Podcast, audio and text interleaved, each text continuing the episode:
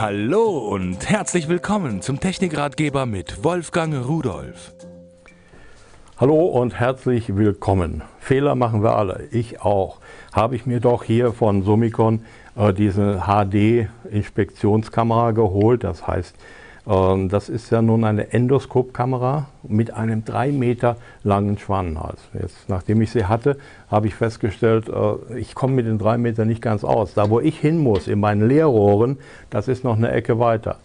Ich hätte mir die mit 5 Meter Schwanenhals holen müssen. Jetzt war ich erstmal äh, ein bisschen traurig und dann habe ich aber gefunden, dass es diesen 5 Meter Schwanenhals auch einzeln gibt, ohne Kamera.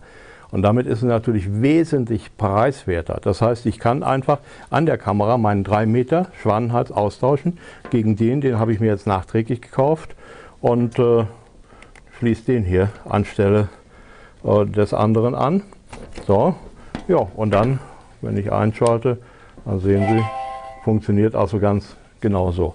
Gut, jetzt habe ich natürlich zwei, einen zu viel, aber so schlimm ist das gar nicht, weil der 3 Meter, der ist natürlich besser zu handeln bei kleinen und kurzen Sachen, wenn man irgendwo mal um zwei Ecken muss oder sowas, als der 5 Meter, weil der etwas unhandlicher ist. Allerdings 3 Meter ist weniger als 5 Meter und in das Rohr, wo ich hinein muss, waren die 3 Meter effektiv zu wenig. Also ein Zubehörteil, welches im Grunde genommen hier meine Endoskopkamera, diese mit der HD-Auflösung, äh, 720p übrigens, äh, wirklich sinnvoll erweitert. Ich brauche mir keine neue zu kaufen, sondern ich habe mir nur den langen Spannenhals extra geholt. Und tschüss.